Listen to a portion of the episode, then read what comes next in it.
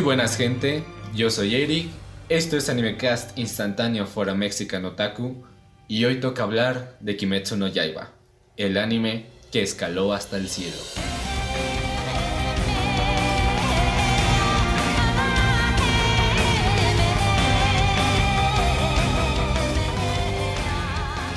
Bueno, bueno. ¿Qué se podría hablar de Kimetsu no Yaiba que no se haya dicho ya antes? Porque obviamente no soy la primera persona que habla al respecto sobre este anime. Pues Kimetsu no Yaiba es uno de los animes más exitosos de Japón de este año, pero no solo de Japón, sino también del mundo, superando con creces las expectativas que se tenían respecto a él y superando en este mes de octubre ya casi terminando, en ventas a One Piece, algo que no se había visto antes, o que yo sepa que no se haya visto antes con cualquier otro anime, ¿no? Más excepción con Naruto, que en su tiempo Naruto estaba rozando a ventas con One Piece, pero bueno. Además de que Kimetsu no Yaiba o Demon Slayer, eh, para las demás partes del mundo, este se ha ganado y con buena razón una enorme cantidad de seguidores. Pero bueno, para hablar de Kimetsu no Yaiba, empecemos por el principio. Kimetsu no Yaiba es una obra creada por Koyoharu Gotoge que trata sobre Kamado Tanjiro, un niño el cual toda su familia se dedica a la producción de carbón. Un día este Tanjiro va a vender carbón al pueblo y al regresar este se encuentra con toda su familia asesinada, a excepción de su hermana que se llama Nezuko. Pero el problema es que Nezuko se encuentra convertida en demonio. Sobrevivió pero convertida en demonio. A raíz de esto, Tanjiro se encuentra con un cazador de demonios, el cual se llama Tomioka.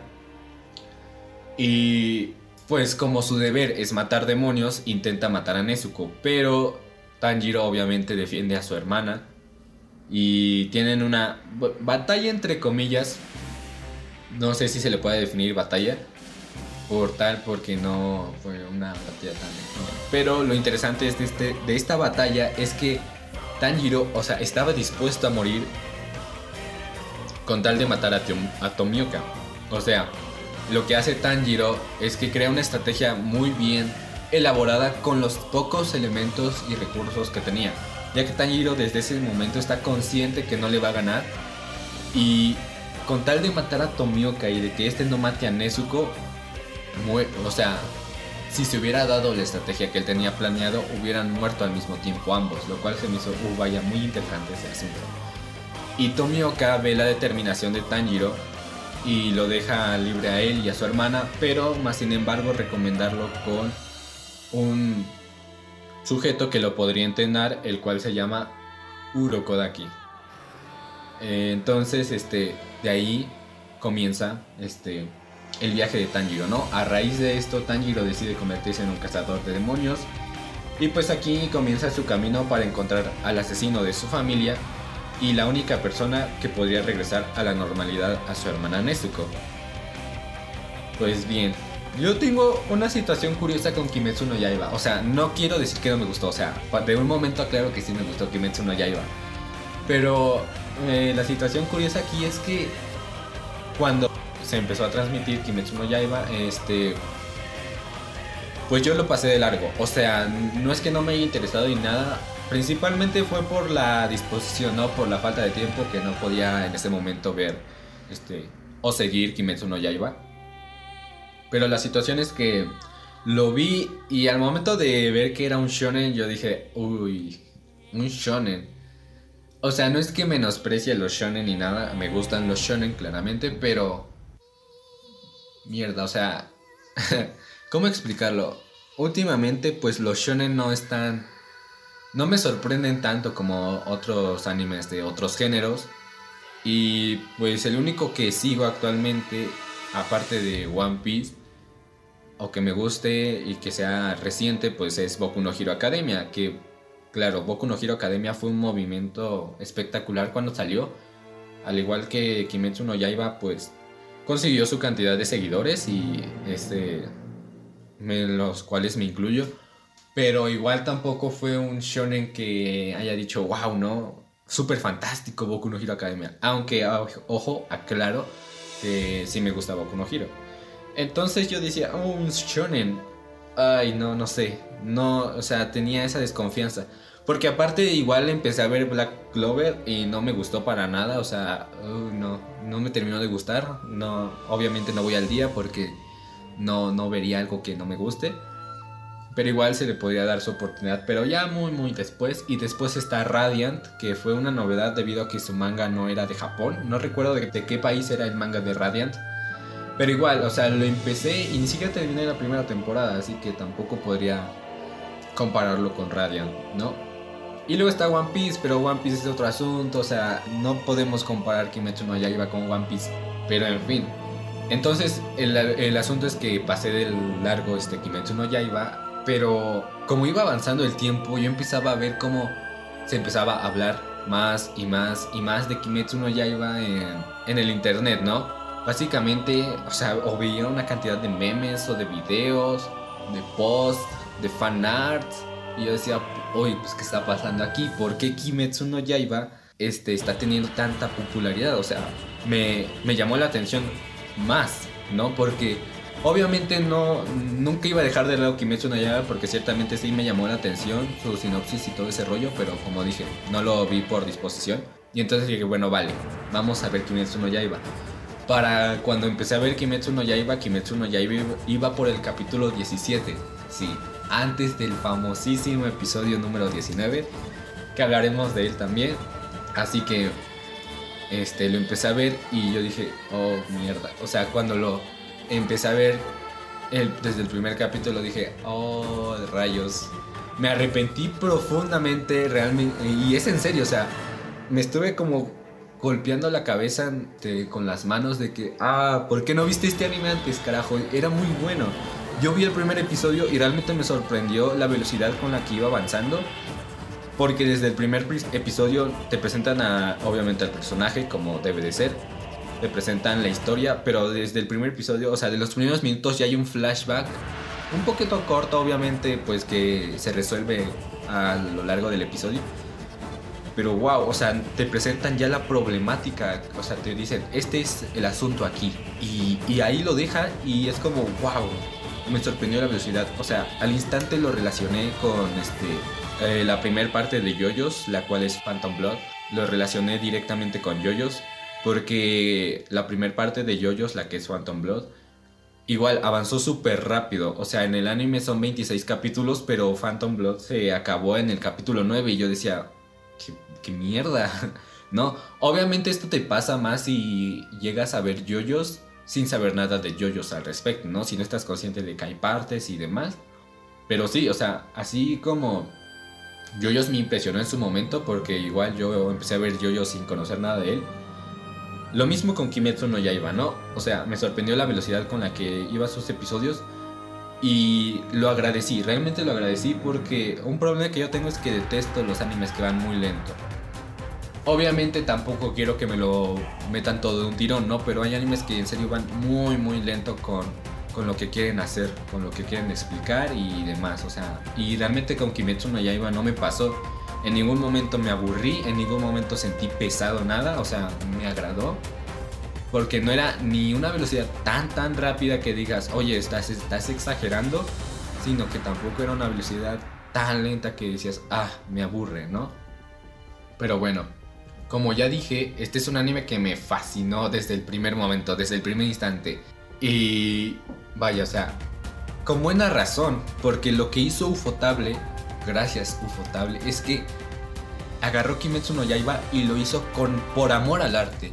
Porque no solo hizo una adaptación más del montón que simplemente agarran y adaptan tal cual lo que es el manga o igual puede pasar que cambien completamente lo que es el manga o novela ligera, ya sea el caso. Por ejemplo, con Boku no Hiro y su manga, su manga no es malo ni el anime tampoco, pero el problema es que con la adaptación es literalmente una adaptación de lo que es el manga. Obviamente las peleas están más detalladas, el movimiento se, pues, se siente mejor, como cualquier otro manga shonen, ya que pues obviamente dibujar una pelea como tú quisieras, así como tú la tienes en tu mente de fluida, es muy difícil plasmarla en paneles, ¿no? Pero sí, o sea, tú lees el manga de Boku no Hero Academia y el dibujo es el mismo, o sea, no es como que cambie realmente, no sea la gran cosa el cambio que hay entre la animación y el manga. Pero con Kimetsu no ya iba así, porque el estilo de dibujo, aparte de que es muy distinto a como es en el manga, lo que es el anime, siento que tiene más sustancia el anime que el manga, ¿no? Porque alargan unas ciertas partes que son muy vacías o profundizan mucho más en ciertos diálogos o el simple hecho de que realmente te hace sentir esa desesperación que sienten los personajes, ¿no? O, el ambiente en el que se está desarrollando tal escena o tal batalla. O sea, siento que lo que hizo Ufotable es realmente sensacional. Lo amé. Y hablando de ambientación, lo que son las bandas sonoras, Dios. O sea, son buenísimas. No pudieron haber escogido o haber hecho mejor banda sonora que la que hay en Kimetsu no Yaiba porque no solo ambientaliza bien lo que son las peleas, las situaciones, el anime, sino que dentro del contexto histórico que tiene este Kimetsu no Yaiba, o sea, está súper bien hecho, representa bien esa época del Japón feudal, pero un Japón que también está siendo modernizado. Esto se ve ya en el capítulo 7 cuando este Tanjiro recibe una misión y van a un pueblo un poco más este modernizado desde una enorme cantidad de luces y de que ya hay trenes, o sea, bueno, tranvías y autos, automóviles. Lo que más me sorprendió fue autos porque eso te indica de que ya no estamos en un en un asunto feudal en donde todos son cabañitas o castillos y demás, sino que también, o sea, hay autos, o sea, tomen eso en cuenta y la forma de vestir es completamente distinta a lo que es Tanjiro y las los demás personajes que se presentan. Y es súper gracioso ver cómo Tanjiro está tan desconcertado, o sea, hasta parece que está en otro mundo, como si fuera un Isekai. Y ya que hablamos de la comedia, la comedia de Kimetsu no Yaiba también es uno de sus grandes puntos, un punto muy fuerte en el anime, porque yo personalmente aborrezco la comedia japonesa, ¿no? No, no es que no me guste, simplemente que hay veces en que sí me hace reír y hay otras en las que digo no le encuentro el chiste o simplemente me parece malo. Y no, o sea, con Kimetsu no Yaiba todas las situaciones que se presentan cómicas realmente son espectaculares. Me cagué de risa en varias ocasiones por las expresiones o por el contexto y era súper gracioso ver cómo, cómo mantenían esa, esa esencia de niños. Porque claro, o sea, siguen siendo niños. No me pongas aquí niños súper maduros porque sería algo incómodo de ver al menos yo lo considero. Y me agrada de que Tanjiro este, no sea un personaje tan maduro, pero al mismo tiempo no sea tan inmaduro, de que esté en constante crecimiento y es algo que se agradece, pero igual también de personajes hablamos dentro de un momento, ¿no? En fin. Además de que algo que sí me sorprendió es que desde al partir de, desde el episodio número 7 ya te presentan al antagonista, el cual es este Musan Kibutsushi, perdón si no lo pronuncio bien, o sea, pero me sorprendió que te presentaran ya desde ahí un antagonista que iba a ser yo lo vi con la intención de que fuera un misterio ya casi como a mediados, ¿no? del anime, no tan al principio. Más aparte de que fue gracioso porque sí, como ya saben, a base de eso salió el meme de que Musan era Michael Jackson por su apariencia tan parecida, o sea, era muy pálido sea, el peinado era casi igual y de que llevaba un sombrero blanco como lo llevaba Michael Jackson en varios videos musicales, así como en conciertos, o sea, algo característico de ver a Michael Jackson, pero ya en su etapa final, ¿no? Después de tantas operaciones y demás. fue algo muy, muy gracioso, o sea, enseguida se... O sea, fue como verlo y enseguida relacionarlo, no, no había pérdida. Y yo decía, wow, o sea, porque el contexto en el que se lo encuentra, en una ciudad donde hay mucha gente, obviamente no puede empezar ahí un revuelto porque causaría problemas. Y el impacto mayor es como ver que Musan tiene el camuflaje perfecto, ya que nadie nunca lo había visto, al menos de los cazadores que lo están buscando, obviamente. Nadie nunca lo había visto, tenido contacto de él o saber cuál es su base y ver cómo Tanjiro lo encuentra debido a una habilidad que tiene. Tanjiro tiene un olfato muy muy desarrollado, o sea, él huele cosas que las demás personas normales no pueden. Obviamente reconoció el olor a sangre de, esa vez que encontró a su familia muerta. Y ver cómo Musan hasta tiene familia, o sea, cómo tiene el camuflaje perfecto de que actúa como humano y nadie sospecha de él. O sea, tú lo ves y no sospecharías de él, ¿no? O sea, En el sentido de que, vaya, obviamente por sus ojos rojos, tú como espectador dices, obviamente, pues es un demonio, ¿no? Pero para las demás personas, su forma de actuar tan humana, tan bien cuidada esa personalidad, pues es sorprendente, ¿no? A mí, en lo particular, cuando presentaron a Musan, yo dije, wow, vaya, o sea, o sea, hubiera estado igual que Tanjiro, ¿no? Entre la situación de ir por él o no ir por él.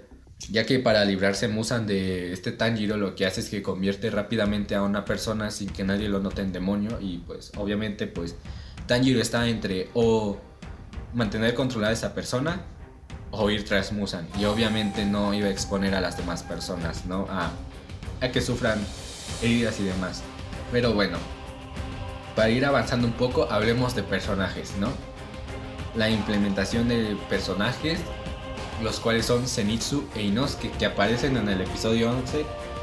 Y vaya, o sea, uy, tengo, tengo igual historias con estos dos personajes, ¿no? O sea, cuando se presentó en este Zenitsu, en el episodio 11, o sea, empezó siendo uno de los arquetipos que más odio, ¿no? El típico rubio llorón, desesperante, hiperactivo, que solo grita y grita. Yo decía, ah, mierda, no, no hagan esto. O sea, iban tan bien, carajo. O sea, yo, yo ya estaba pensando, eh, ah, o sea, ese tipo de personajes no lo soporto, en serio no lo soporto. Pero fue curioso porque como fue avanzando ese episodio, este, lo que pasa es que en ese episodio es que reciben una misión de ir a una casa en la que se han llevado avistamientos un poco fuera de lo habitual. Entonces lo que van es ir a investigar, ¿no? Y bueno, vaya, uy Dios. O sea, yo lo vi a Zenitsu y yo dije, ese va a ser el primer personaje que voy a odiar. Y, o sea, y ciertamente sí, porque su actitud como iba avanzando no me estaba agradando. Y nada, ¿no? Resulta que cuando llegan a la casa, afuera hay dos niños, los cuales este, están llorando, o sea, están tristes porque su hermano mayor entró a esa casa pero no había salido durante todo un día. Por lo que obviamente este, Tanjiro decide entrar y se jala a Zenitsu. O sea, Zenitsu todo el rato está cagando de miedo y es como, amigo, o sea, eres un espadachín, tienes, tienes tu respectiva habilidad, ¿no? Y pues, o sea, deberías poder defenderte. Total, va avanzando y se presenta a nuestro primer este enemigo como tal importante. Ya que los demonios anteriores a los que se enfrentó este, este Tanjiro yo los considero que son solo personajes como para presentar ciertas situaciones dentro del anime, más no son, vaya, enemigos que resalten demasiado, ¿no? Lo que me gustó de esta pelea es la estrategia y lo, lo rebuscada que es, ¿no? Porque el demonio al que se enfrentan cuenta con tambores por todo el cuerpo. Entonces, cada que este, el demonio toque un tambor, la habitación en la que se encuentren dentro de la casa o cambia de lugar o gira, ya sea a la izquierda, derecha, adelante o atrás. Y, o sea, es realmente algo muy interesante de ver esa pelea. Además de que me encanta cómo Tanjiro se adapta muy, muy rápido a la situación. O sea, y obviamente comienza a predecir los movimientos. O sea, empieza a deducir qué tambor es el que hace tal situación. Pero, o sea, es como tener esa concentración tan, tan, tan constante y el saber que en cualquier momento simplemente el tipo podía tocar el tambor y desaparecer y salvarse. Vaya, o sea, lo hizo a mi parecer bastante interesante. Además de que también en el capítulo 11 este, se nos presenta otro personaje que obviamente tiene una relevancia importante en la trama, ya que igual que Zenitsu va a acompañar a Tanjiro en su viaje, el cual es Inosuke. Inosuke es característico porque siempre porta este, una máscara de jabalí, además de que sus pocas prendas que porta igual este, son de animal. Y es un personaje que tiene el arquetipo de ser el, típico orgulloso, ¿no? De que el que confía plenamente en su fuerza y simplemente quiere hacerse más y más fuerte. Un tipo Vegeta, o sea, no como Goku, porque Goku es un poco más relajado, o sea, ¿no? Y Vegeta es un poco más orgulloso. Este, no me gustaría compararlos con Dragon Ball, porque, o sea, nada que ver, pero sería ese tipo de personaje, ¿no?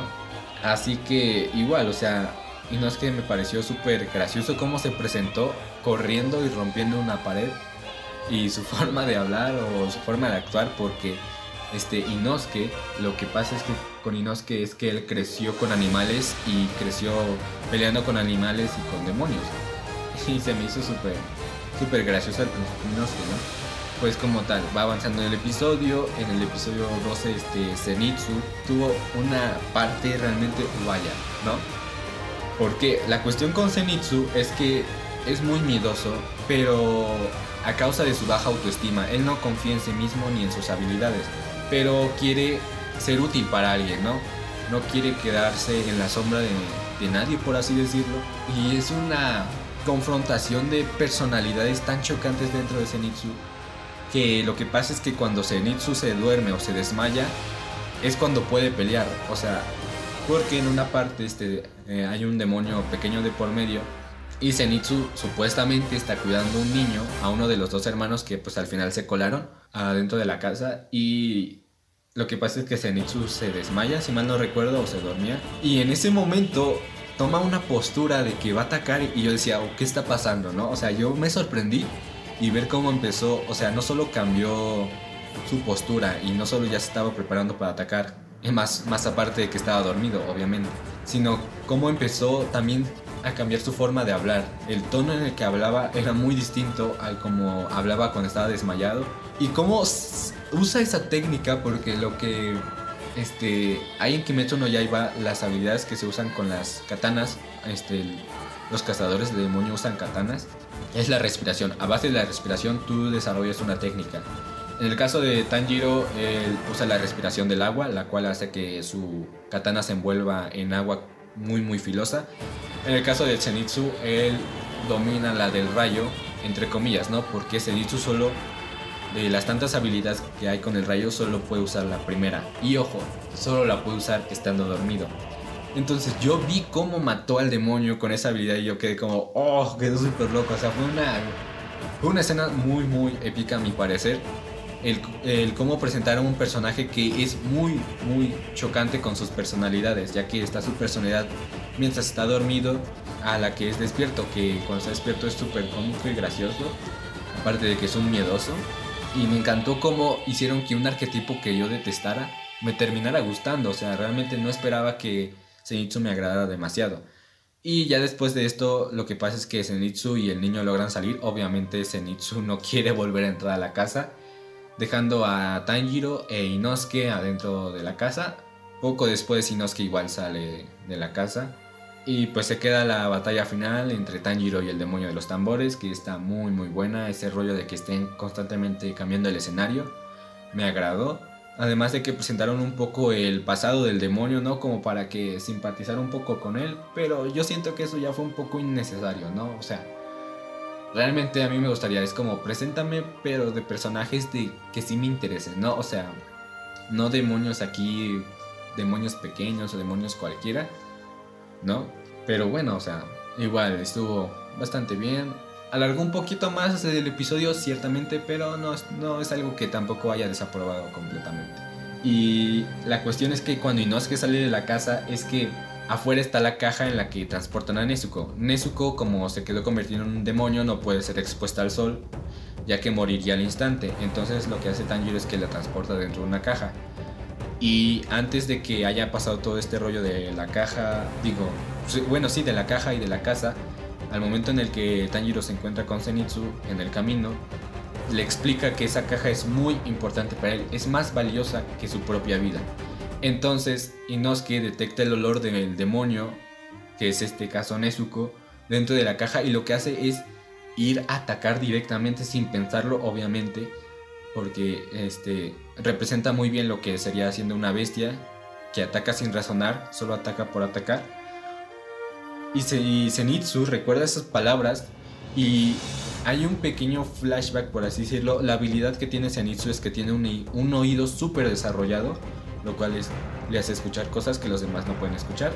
Y defiende la caja. Lo defiende diciendo que nunca había escuchado una pureza como la que transmitía Tanjiro y que él ni siquiera sabía por qué la estaba defendiendo, sabiendo que hay un demonio dentro.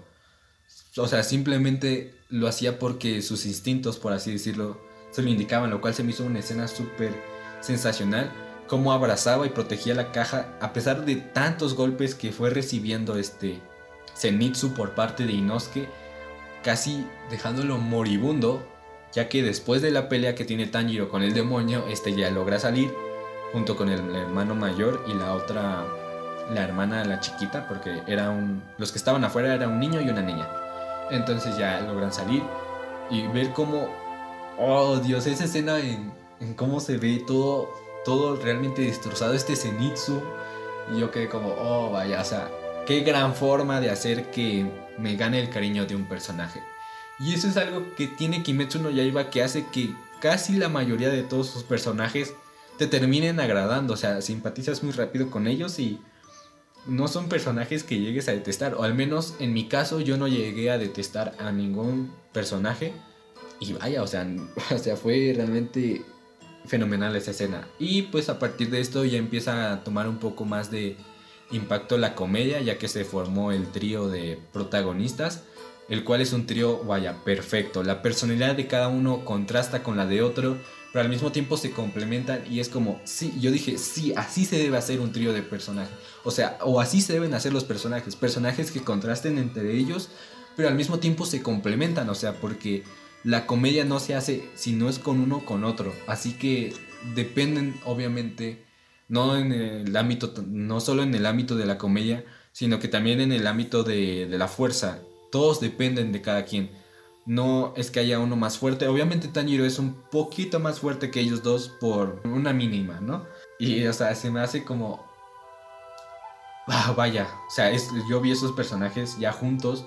O sea, si separados eran personajes muy bien desarrollados, con su contexto bien organizado. O sea, juntos eran una barbaridad. Y me agradó cómo metieron la comedia muy sutilmente dentro de Kimetsu no Yaiba. Porque como digo, o sea, al anime no me hubiera gustado que hubiera sido seriedad, porque como digo, o sea, a mí me hubiera incomodado ver niños tan serios, tan crudos, sin personalidad un poco cómica, porque siguen siendo niños. Y aunque la comedia como tal de Kimetsu no Yaiba ya desarrollada entró un poco tarde, lo que hizo el anime es que la metió muy bien, ¿no? O sea, en ningún momento dejé me dejó de agradar ese sentido de la comedia en cualquier cualquier situación que presentaban me reía. Y era una comedia bien elaborada, además de que, pues bueno, sin dejar de lado eh, lo que era nuestro asunto principal, ¿no? Que es Musan y los demonios. Y las batallas. Ya que anterior a que se formara este trío, obviamente había escenas graciosas, había este, situaciones cómicas, pero no eran muy, muy habituales, ¿no? Y ya hablando de peleas, la pelea que. La primera pelea que me sorprendió fue la que tuvo Tanjiro, eh, que fue en el episodio 8, si mal no recuerdo cuando no solo se presenta Musan, sino que también se presenta este, dos personajes que también tienen una trama relevante, los cuales son este Tamado y Yushihiro, los cuales son demonios, pero son demonios igual que Nezuko peculiares, ya que este Tamado es una mujer y es médica y Yushiro es un niño que transformó Tamado en demonio y es su ayudante.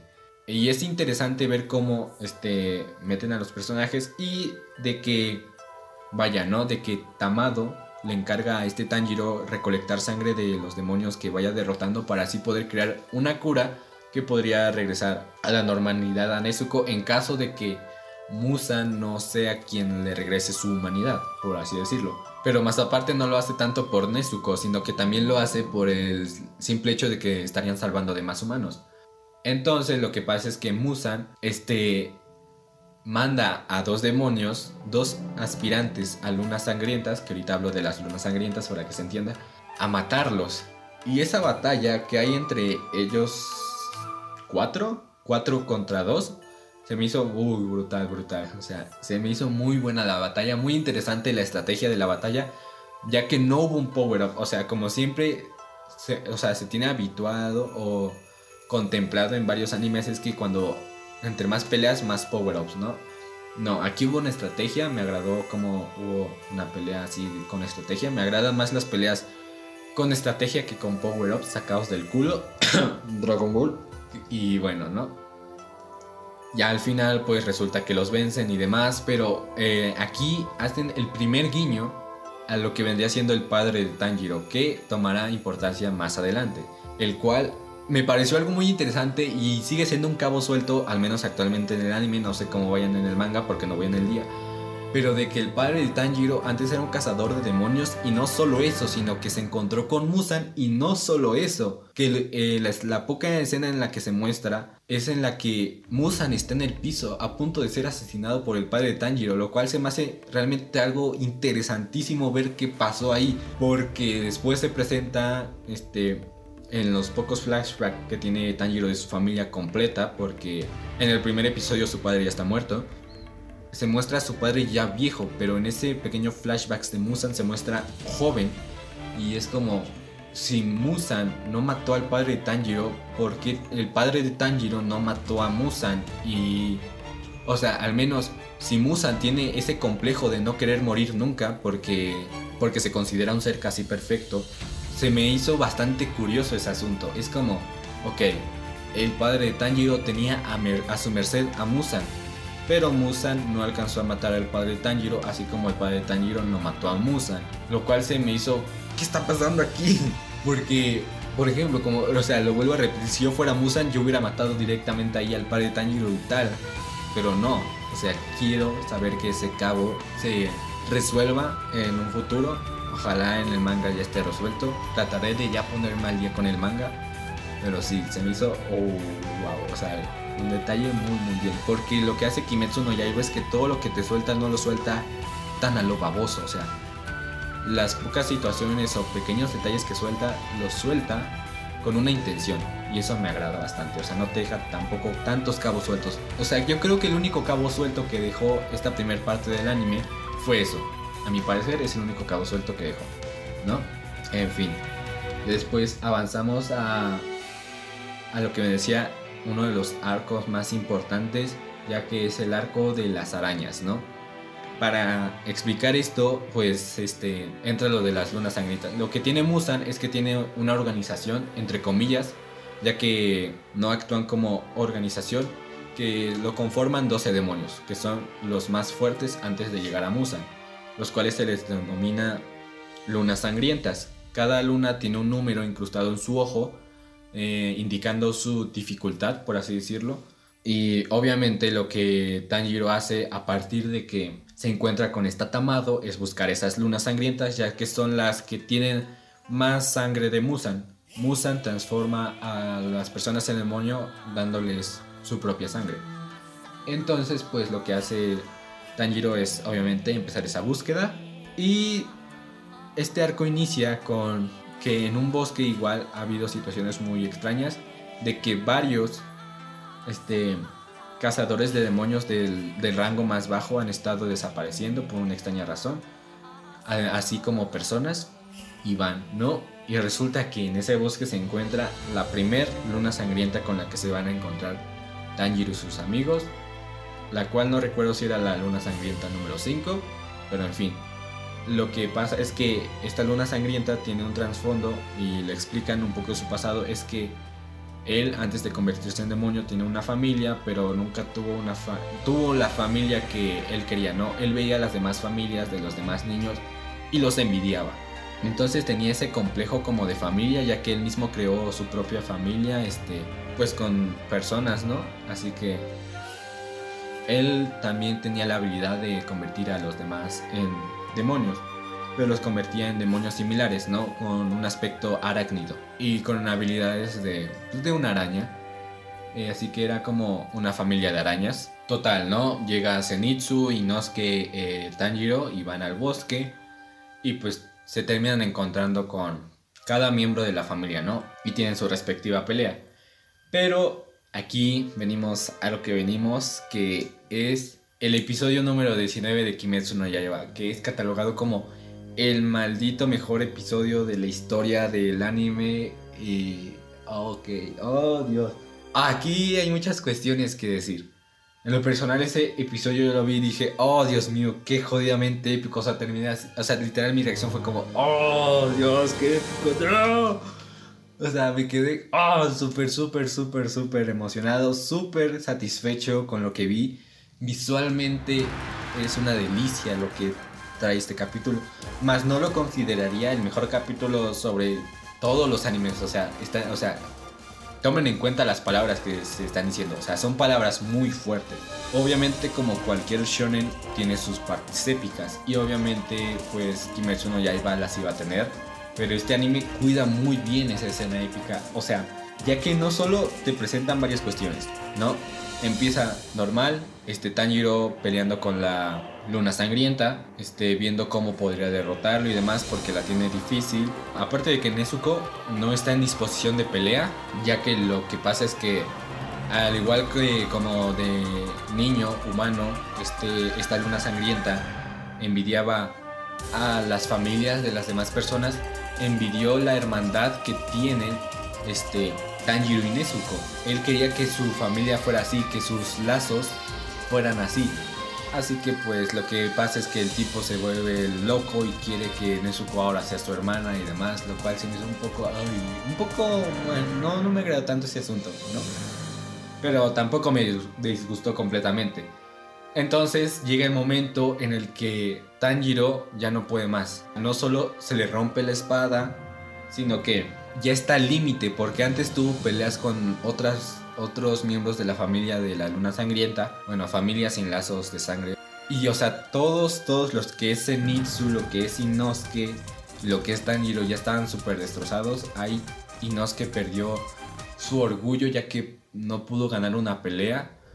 Más aparte de otro asunto que tomaré adelante, Zenitsu apenas si subió a su, sobrevivió a su pelea y lo que es Tanjiro, o sea, Tanjiro, o sea, ya estaba casi al límite.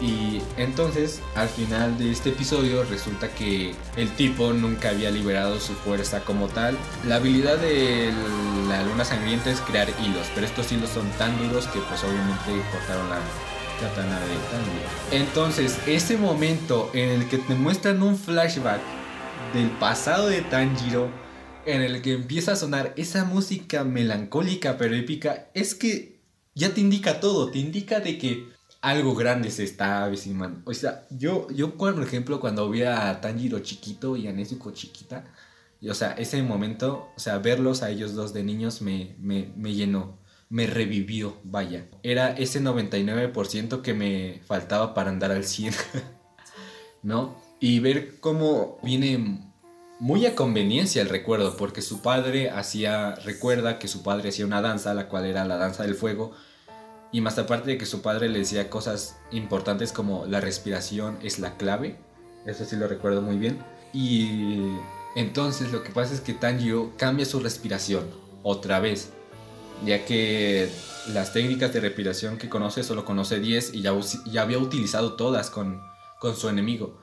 No lo considero un power-up, solo lo considero un poco a conveniencia de guion esa parte. Porque, y aparte es súper emocionante porque, o sea, en ningún momento tú te esperas que Tanjiro cambie de, de, agua a fuego. O sea, es un elemento completamente opuesto. Así que, pues, como deduce Tanjiro ya un poco más adelante, pues su padre se pudo haber dedicado a la respiración de estilo de fuego. En fin. Entonces Tanjiro lo que hace es que recuerda la danza del fuego, cambia su respiración a la de fuego y corta los hilos que parecía que eran imposibles de cortar y ver cómo avanza por pura, es, pura determinación, ver cómo está siendo cortado conforme avance para llegar al, al enemigo, pero como no puede parar de correr porque si no hace ese ataque nunca va a vencer a su enemigo. Y la música, o sea, la música es lo, es lo más lo más impresionante, que es la soundtrack que se está escuchando ahorita de fondo. O sea, es tan emocionante, es tan melancólica, pero es tan épica. Y, luego remata que Nezuko estaba, este, se había desmayado porque había estado atacado brutalmente. Y ver cómo su madre despierta a Nezuko para que ayude a Tanjiro. Y ver cómo usa su, su técnica de, de demonio, la cual consiste en una explosión de, de sangre. No sé, ahí no, no, no, no, no sé si lo explicaron bien, pero creo que es la sangre de Nezuko la que explota. Tengo entendido. O no sé si es la del enemigo o puede hacer que la sangre explote a voluntad. O sea, ya sea con cualquier tipo de sangre. Pero bueno, o sea, hablemos de la batalla. O sea, esa escena y... Oh Dios, es que Dios es tan jodidamente épica. Y es como, sí, o sea, estos son los momentos que necesitamos. O sea, estos son los momentos que necesita un shonen. Como cualquier otro, o sea, no, es la primera vez que se ve un momento épico, pero cabe recalcar que sí, realmente fue un momento que a mí me estremeció. O sea, yo lo vi y me estremecí. me estremecí, o sea, Dios. Y remata tú que ya al momento de antes de que le corte la cabeza al tipo, al enemigo, remata con las palabras que dice Tanjiro que dice, nadie podrá cortar los lazos que hay entre Nezuko y yo. Y en ese momento la sangre explota. O sea, es una explosión de luces y visualmente estaba tan estético. Y lo mejor, la mejor parte para mí es cuando ya le corta la cabeza y se crea un, círculo alrededor de, del corte. O sea, brutal. Aparte de que este capítulo le dieron este, un poco de peso un poco más especial ya que el ending cambió mostrando pequeñas escenas de cómo Tanjiro y Nezuko fueron creciendo alrededor de su padre y de su familia restante obviamente.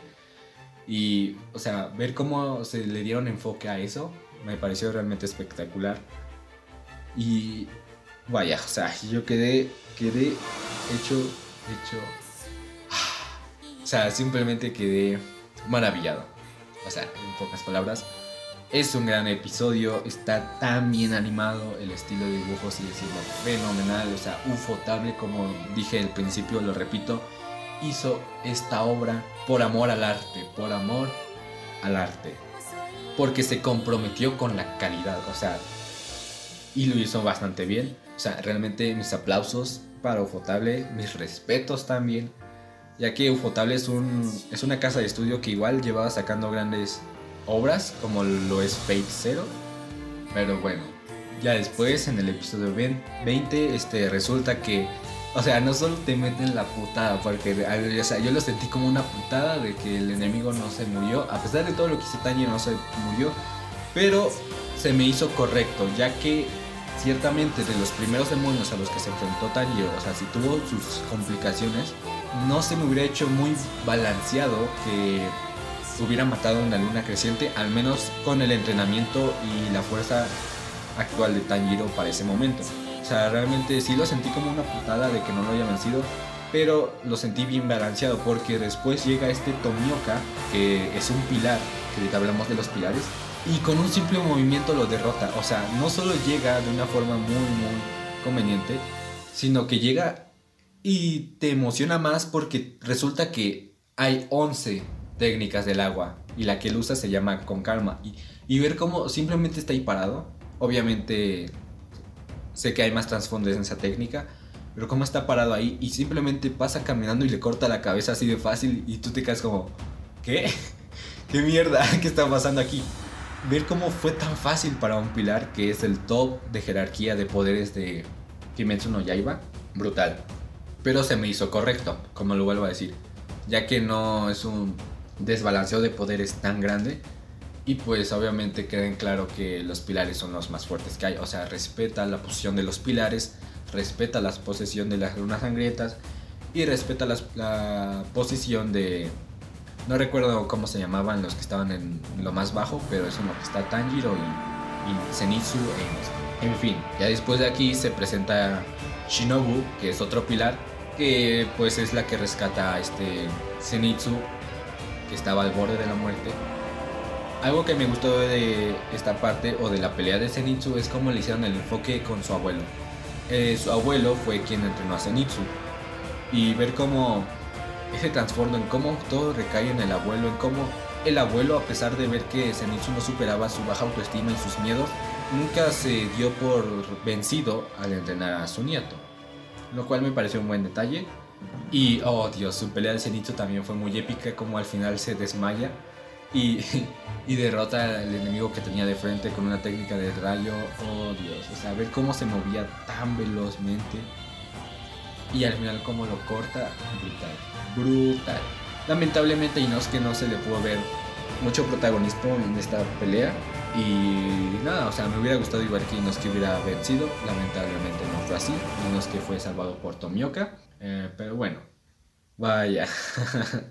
¿Qué decir, no? Aquí en el capítulo 20 pasa una escena que igual se hizo un meme después.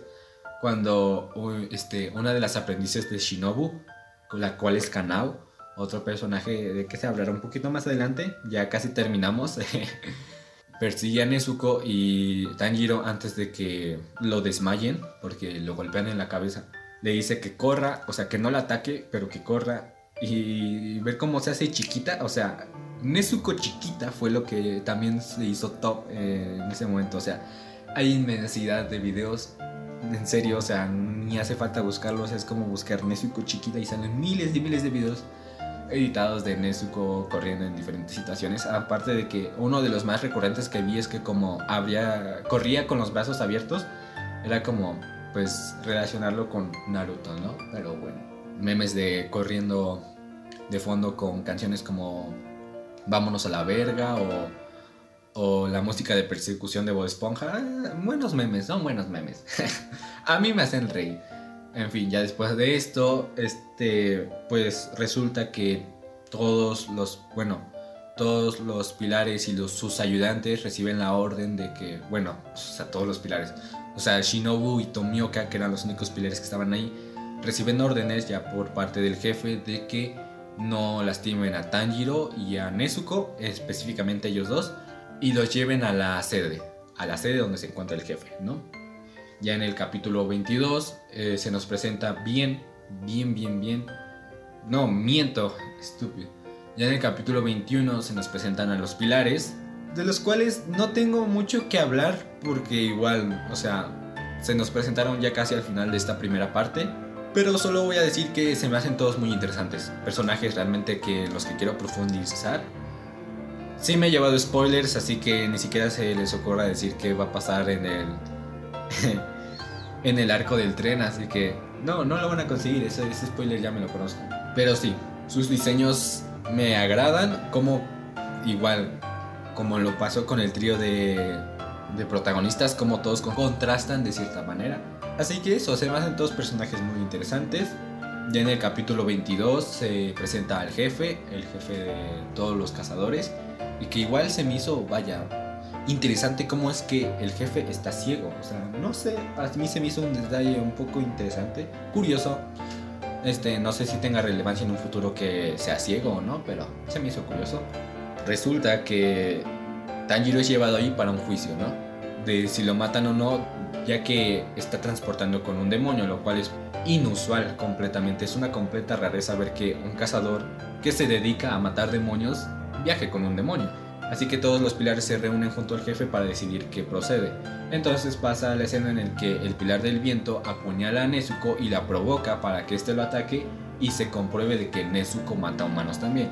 Cosa que al final no pasa, pero sí, o sea, yo vi esa escena y dije, ¡Hijo de puta! ¡Hijo de puta! ¿Cómo se atreve a apuñalar a Nezuko? ¿Cómo te atreves, cabrón? Y yo sí me enojé. Y pues sí, es una escena que a mí, oh, Dios, sí me dio un golpe en el corazoncito. Pero bueno, ¿no? Ya después de eso se resuelve de que el juicio de que Tanjiro no va a ser asesinado y demás, ¿no? Porque es la única pista que tienen sobre este Musan y nada, ¿no? De a partir de ahí Shinobu los recibe en su finca para que así como tanto Inosuke y Zenitsu y Tanjiro y Nezuko se recuperen, ¿no? Porque, bueno, su finca se especializa en eso, si mal no recuerdo. Y ya al final lo único que hacen es presentarse a los personajes de Shinobu más profundamente, un poco de su pasado, y el de Kanao y su relación. Y más que nada es un poquito también de entrenamiento que tienen en la finca de Shinobu, ya que resulta que son los más débiles y que deberían usar la respiración concentrada todo el rato, o sea, porque Kanao lo hace y Shinobu lo hace. Y ciertamente hay una gran diferencia en lo que es Kanao y Tanjiro. Y pues es triste también ver en estos capítulos a un Inosuke un poco bajoneado. O sea, de ser el que era de los más activos en las peleas, de los más animados, a ver a un Inosuke con el orgullo roto, vaya, ¿no? De que no pudo hacer nada. Ver cómo se disculpa con Tanjiro, yo lo sentí muy, uh, vaya. Pero en fin, ya después, este, se recuperan y al ver ellos que este Tanjiro va muy delante de, de su, este, ¿cómo se llama? De su entrenamiento, ellos simplemente lo que hacen es sentirse peor. Pero llega Shinobu y los alienta con, con vaya, con palabras que ellos se, o sea, usó las palabras correctas para alentarlos a entrenar y a partir de ahí Son situaciones cómicas en base al entrenamiento y nada más. A Inosuke le dice que pensó que sí iba a poder, pero pues al parecer no, a pesar de que era muy fácil y demás, o sea, lo provoca.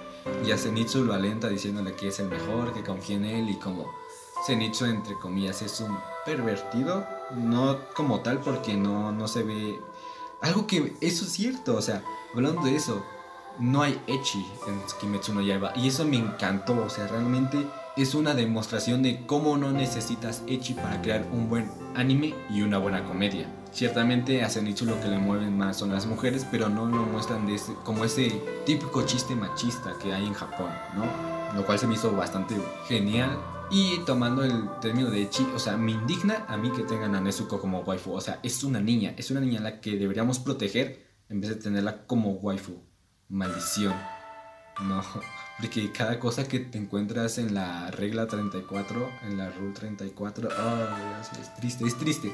Pero yo sí me siento indignado con eso. No, o sea, Nezuko no es una waifu, es una niña y hay que protegerla. Y hablando de niñas este, y de personajes, en la finca de esta Shinobu hay tres niñitas, las cuales siempre están apoyando a los demás, alentándolos con ya sea con mensajes de ánimo o apoyándolos en lo que les sea posible. O sea, yo vi a estas niñas y, ¡ay, qué bonitas eran! O sea, eran muy, muy tiernas y a mí me, me robaron el corazón esas niñitas. O sea, me parecieron, hay unos gran personajes, ¿no? Y me gusta cómo también, este, eh, los personajes femeninos son menospreciados, como en otros animes. Sakura. Y obviamente no son débiles, ¿no? Está, está Nezuko, que varias veces igual no solo se defendió, sino que sacó de aprietos a Tanjiro. Está Shinobu, está el Pilar del Amor, el cual no recuerdo su nombre, pero obviamente sé que después va a tener protagonismo. Eh, en fin, y ya para finalizar, es eso, el shipeo que existe entre Kanao y Tanjiro.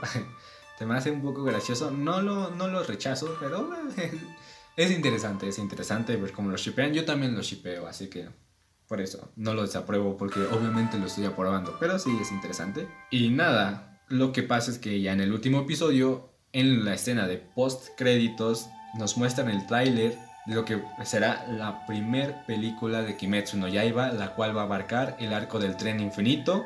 Y yo estoy muy emocionado por eso. Y cabe destacar que Kimetsu no Yaiba, o sea, tuvo un gran, gran impacto. O sea, que para en una primera temporada ya tenga una película. O sea, es como yo vi un, recuerdo un meme que vi que decía, tranquilo chicos, puedo explicarlo. Y decía, no, a mí me... a ver, si, trataré de explicarlo lo mejor que pueda. Decía, puedo explicarlo chicos. Y después estaba este Meliodas, ¿no? Una temporada, a mí me tomó dos tener una película. Después Deku y dice, dos temporadas, a mí me tomó tres películas. Y después, hasta el final, está hasta de Black Clover y dice, oigan, a ustedes les dan películas. Y es como, oh, mierda, qué triste y siendo Black Clover el que está teniendo, el que sigue en emisión más tiempo. Obvio no más que Boku no Hero Academia, pero sí más que Kimetsu no Yaiba. Se me hizo súper gracioso. Y, pero no sé si esto ya lo tenía contemplado Ufotable hacerlo de por sí, pero sí me hizo, vaya, un detallazo saber que desde una primera temporada ya tengan una película. Y como digo, o sea, yo siento que Ufotable sí lo hizo por amor al arte y no simplemente por comercializar el anime ya. Así que nada, o sea, yo estoy muy satisfecho con lo que fue Kimetsu no Yaiba y con lo que será. O sea, realmente espero de Ufotable que no se vaya por otras brechas, que siga lo que está haciendo, porque lo que está haciendo está genial, es fantástico. Yo no le cambiaría nada, ni le agregaría otra cosa, al menos de momento, porque no sé cómo se desarrolla la historia en el manga más adelante, después del arco del tren. Pero sí, eso sería todo ya no tenía nada más que agradecer, más, más que agradecer, digo, más que añadir. Esto fue Kimetsu no Yaiba, un anime recomendado sí o sí, o sea, es un anime que tienes que ver sí o sí. O sea, es casi imposible que a alguien no le guste, si a alguien no le gusta, pues ya tendrá sus motivos, pero es un anime que todo el mundo puede disfrutar, que ya hacía falta eso, ¿no? Un anime que todo el público pueda disfrutar, porque también hay varios animes que son muy situacionales, o sea, que tú situacional, sino que van dirigidos a un público en específico. Y nada, eso ha sido Kimetsu no Yaiba, el episodio de hoy. Un poco largo, sí me extendí bastante, pero lo merece, ¿no? O sea, Kimetsu no Yaiba se merece 5 estrellas sobre 5. un anime de 10 de 10, está bien cuidado en banda sonora, en animación, en estilo de dibujo, porque ojo, o sea, una cosa es el estilo de dibujo y otra cosa es la animación, que siempre entra en conflicto eso. Por ejemplo, lo que pasó con Pokémon, Sol y Luna, ¿no? Que decían, ¿cómo pasó de de XY cómo pasó a Sol y Luna, o sea, es una basura y los respectivos memes de que la Liga de Lola no cuenta. Pero bueno, o sea, Pokémon es otro asunto. Eso es Pokémon Sol y Luna. Esto es Kimetsu no Yaiba y yo soy Eric y les agradezco muchas gracias por estar aquí en este episodio de Animecast. Nos estaremos escuchando muy pronto en el próximo episodio, en el próximo viernes. Y nada más, síganme en mis redes sociales, las cuales ya saben, Twitter, arroba acid-waterhole, Instagram igual, arroba acid-waterhole y en Anchor, como ya saben, las dejaré de todas formas en la descripción de este episodio y en la descripción del podcast se encuentran. Y nada, nos estaremos escuchando muy pronto. Adiós.